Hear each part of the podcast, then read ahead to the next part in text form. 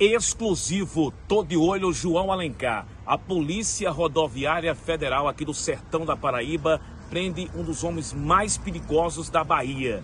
Acusado aí de tráfico de drogas, é, mandatos de prisões em aberto. Ele estava residindo aqui na Paraíba e a prisão aconteceu próximo a Patos, município de Malta. Quem vai contar todos os detalhes dessa prisão é o PRF Lucena. Lucena, traz os detalhes aí.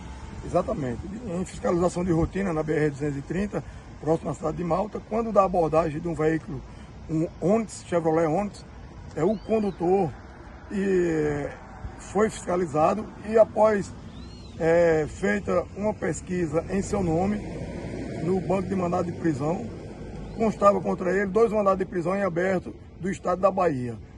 Daí foi dado voz de prisão a ele e conduzido à delegacia de Polícia Civil para as medidas cabíveis. Na consulta feita, esse homem era acusado de tráfico de drogas e mais o quê? É foragido do presídio da Bahia. Qual estado da Bahia? Dentre vários processos contra ele, um de tráfico de drogas e ele era foragido do estado da Bahia, do presídio na cidade de Vitória da Conquista. A informação que esse homem estava morando em Bahia, aqui no sertão, aqui na Paraíba, em Bahia, próximo a João Pessoa. É, ele chegou a conversar com vocês para onde ele ia, o que é que ele estava fazendo aqui no sertão?